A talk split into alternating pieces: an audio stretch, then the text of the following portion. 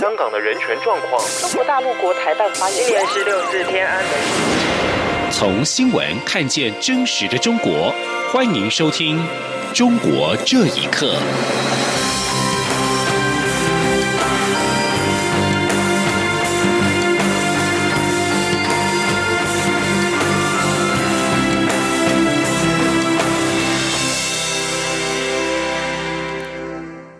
各位好，欢迎收听《中国这一刻》。针对九合一选举过后的中国大陆旅客来台的情况，陆委会发言人邱垂正在今天拿出了平均人数的数据，表示，选后入境台湾的中国大陆团客以及自由行旅客的平均人数都低于今年一月到十一月的平均人数，所以九合一选举之后尚无陆客增加的迹象。邱主任并且强调，陆客来台有助于双方人民交流及相互了解，对两岸的稳定发展也具有正面的意义。政府欢迎陆客来台的立场不会改变。记者王兆坤的报道。陆委会发言人邱垂正十三号在例行记者会引用移民署的资料指出，从十一月二十六号到十二月十号，中国大陆团客入境每日平均人数是一千八百五十五人。自由行陆客每日平均人数是两千四百四十人，相较今年一月到十一月，团客每日平均两千零九十人，自由行每日平均两千九百三十八人。邱垂正说：“明显的九合一选后，尚无陆陆客增加的迹象。”邱垂正指出，现行规定团客每日配额五千人，自由行六千人。依照目前陆客来台情况，仍有许多成长空间。且无论选举结果如何，我政府促进两岸观光、欢迎陆客来台的立场不变。台北与上海即将举办双城论坛，媒体关注台北市政府与陆委会是否曾就两岸论述交换意见。邱垂正表示，陆委会并未针对此议题与北市府进行讨论。澎湖县长当选人赖峰伟前往中国大陆访问，邱垂正重申，政府支持合于规范的两岸城市交流，应秉持对等、尊严、健康、有序的原则进行，不应对城市交流设置政治前提与不当干扰，且两岸的正常健康交流也不应有蓝绿之分，这样才有利于两岸关系的良性互动发展。法务部调查局派员进驻香港。但我驻港处长卢长水至今未能赴任。邱垂正表示，卢长水的工作签证申请仍未获得港府的正面回应。陆委会要呼吁陆方应本于务实互惠的思维，优先考量台港人民的福祉，紧速批准。此外，关于遭中国羁押的李明哲探视事宜，邱垂正指出。陆方已同意李明哲妻子李静瑜在本月十七号到十八号前往探视，海基会届时将巡力派员陪同，陆委会也将巡力通知陆方，以确保家属能顺利赴陆探视。中央广播电台记者王兆坤台北采访报道。在加拿大前外交官、现任国际危机组织东北亚资深顾问康明凯遭到中国拘押之后，加拿大外交部长方慧兰在十二号证实，又一名加拿大商人施佩佛在中国失联。加拿大外交部表示，施佩佛曾经向加国政府反映自己遭到中国当局的调查讯问，而之后就失去了联系。对此，学者表示，华为公司财务长孟晚舟在加拿大被捕，以及康明凯在中国被抓，两者之间有其关联性。毫无疑问的是，中国政府用人质向加拿大施压。请听以下的报道。现任国际危机组织东北亚资深顾问、前加拿大外交人员康明凯，因为涉嫌从事危害中国国家安全的活动，十号被北京市国家安全局依法审判，目前案件正在审理当中。而康明凯遭到中国拘押之后，加拿大外交部长方慧兰十二号在渥太华举行记者会，证实又有一名加拿大商人史佩佛在中国失联，加国政府并已向中国官方就此。此案提出询问。不过，根据今天辽宁媒体的报道，史佩佛因为涉嫌从事危害中国国家安全的活动被捕，案件正在辽宁审理当中。环球邮报指出，根据两名熟悉史佩佛和康明凯的人士透露，史佩佛和康明凯彼此认识。对于康明凯被捕，甚至史佩佛的失联，北京国际关系学者张力在接受自由亚洲电台采访时称，康明凯被捕毫毫无疑问是中国政府用人质向加拿大施压。张力说：“加拿大前外交官康明凯被中国政府抓捕，这个时间点是非常的微妙，因为当前呢，中国、加拿大和美国三方。”正在就华为副董事长孟晚舟被加拿大政府抓捕的这个案子呢激烈交锋，而此前呢，中国政府也曾经扬言要让加拿大政府付出代价。那么抓捕康明凯是不是中国政府所声称的严重后果和加拿大政府的代价之一呢？人们不免要进行这样的联想，完全不是空穴来风。另外，北京独立学者查建国也认为，孟晚舟在加拿大被捕，跟康明凯在中国被抓，两者之间有有其关联。中国扣押加拿大的前外交官，加拿大扣押这个中国华为的高层领导，和中美现在正在进行的中美贸易谈判，这三件事搅和在一起，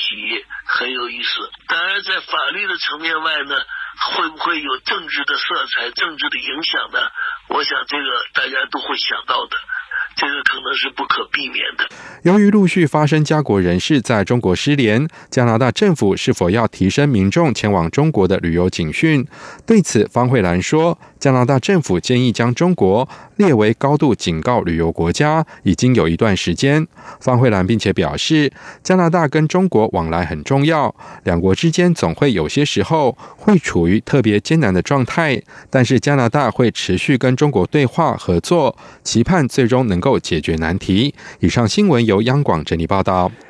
今年九月，西藏旅行对等法在美国众议院获得通过之后，参议院在十一号也通过了这个法案，将美国总统川普签署生效。这项法案要求中国政府允许美国官员、记者和公民不受阻碍的进入西藏进行报道跟旅行。中国和西藏问题评论人士贡嘎扎西则是对此表示，美国国会通过《西藏旅行对等法》，对于反制中国当局限制美国人和美籍藏人去西藏问题上将会有重大的意义。请听以下的报道：《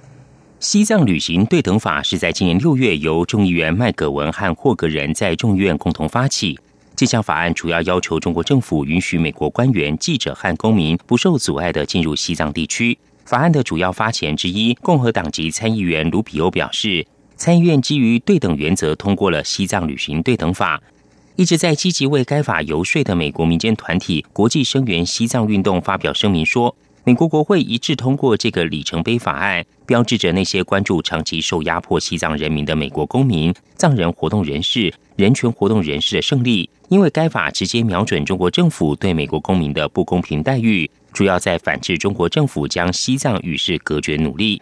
国际声援西藏运动副主席布琼四人表示，西藏旅行对等法不仅在反制美国人不被允许去西藏的问题，而且对想去藏区探亲的美籍藏人也会有很大帮助。中方今后歧视性对待美籍藏人，不允许他们去西藏和藏区探亲的做法是不能被接受的。另外，曾任达赖喇嘛北美代表处华人事务负责人的中国和西藏问题评论人士贡嘎扎西说：“美中关系中，从贸易到旅行待遇和媒体准入等方面，一直在很多不对等问题。西藏旅行对等法在反制中国当局限制美国人和美籍藏人去西藏问题上。”将有重大意义。贡嘎扎西说：“参众两院都通过了西藏旅行对等法案。身为一名藏人呐，我感到非常高兴。川普总统签名之后呢，他正式成为必须要执行的法规。今后凡是美国公民、美籍西藏人到西藏各个地方，中国政府不能像以往那样的限制。”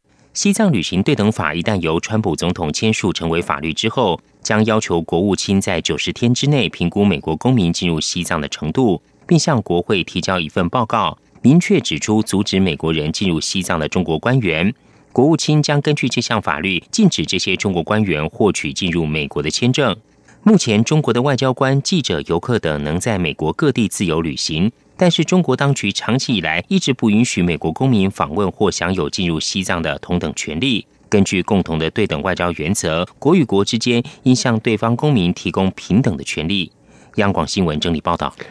四川成都秋雨圣约教会被当局全面取缔，有一百多人被拘捕跟传讯。除了教会负责人王怡被以煽动颠覆国家政权罪遭到刑事拘留之外，教会长老李英强也被以涉嫌网络寻衅滋事罪名遭到了逮捕。李英强并且在网上发布视频谈话，要求信徒坚定信仰，并且呼吁教会的人士按照以往的计划约定继续活动。请听以下的报道。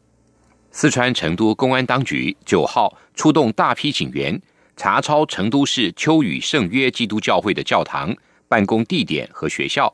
有一百多名牧师、工作人员跟教会干部被警方带走。相关取缔行动到目前仍在持续。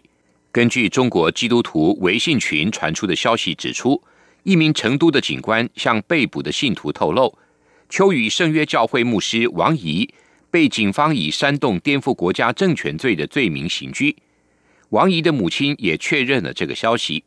同时，根据自由亚洲电台的报道指出，秋雨教会长老李英强也在逃亡的路上被捕。在秋雨教会被警方查封之后，李英强在网上发出一段视频谈话，要求信徒坚定信仰，并呼吁教会人士按照以往的计划约定继续活动。他说。如果四十八小时之后，王一牧师尚未获释，将由尚在自由之中的长老按照之前约定的次序来带领教会走下一阶段的路程。无论如何，不会改变之前所公开宣告的信仰告白和公开化的道路。事实上，从去年以来，秋雨圣约教会就遭遇各种压力，包括不允许负责人出境、警方约谈以及不许群众祈祷等。美国基督教人权组织对华援助协会负责人傅西秋牧师表示，从当局采取行动的手法和规模分析，中国政府应该是已经做好了计划，要彻底铲除秋雨圣约教会在中国的影响。教会领袖可能面临严厉的处罚。对于越来越多的知识分子选择成为基督徒，中国古代文学博士李宝阳表示，是因为对中国的现状感到绝望。李宝阳说：“呃，秋雨教会被打压，这明显是当局对基督教的一个迫害。那目前中国知识分子呃之所以选择基督教，那么也是对呃中共当局的不满，也是寻得呃内心的一个安慰，因为他们对中共当局的这个统治呢是比较失望的，或者说是比较绝望的。”四川成都秋雨圣约教会被当局全面取缔，这起事件引起了各方高度关注。美国驻中国大使馆十一号在 Twitter 上发文，呼吁中国政府释放被捕者。美国国务卿蓬佩奥并发表声明，谴责中国打压宗教自由，要求当局释放信徒。央广新闻整理报道。主编刘晓波纪念诗集的中国诗人孟浪在十二号晚上在香港病逝，享年五十七岁。台湾诗人洪洪表示，孟浪急公好义，参与很多声援中国境内受到压迫、被囚禁作家的活动，并且编辑六四诗选、六四后的相关著作。而与孟浪同为独立中文笔会成员的滕彪表示，明年是六四事件三十周年，有非常浓厚六四情节的孟浪，肯定要从诗歌文学做这个故事。而如今却成未尽之事，他的早逝令人悲痛跟惋惜。滕彪表示，在中国压制言论思想的情况之下，整个官方。话语系统有非常明显的共产党的红色文化的印记。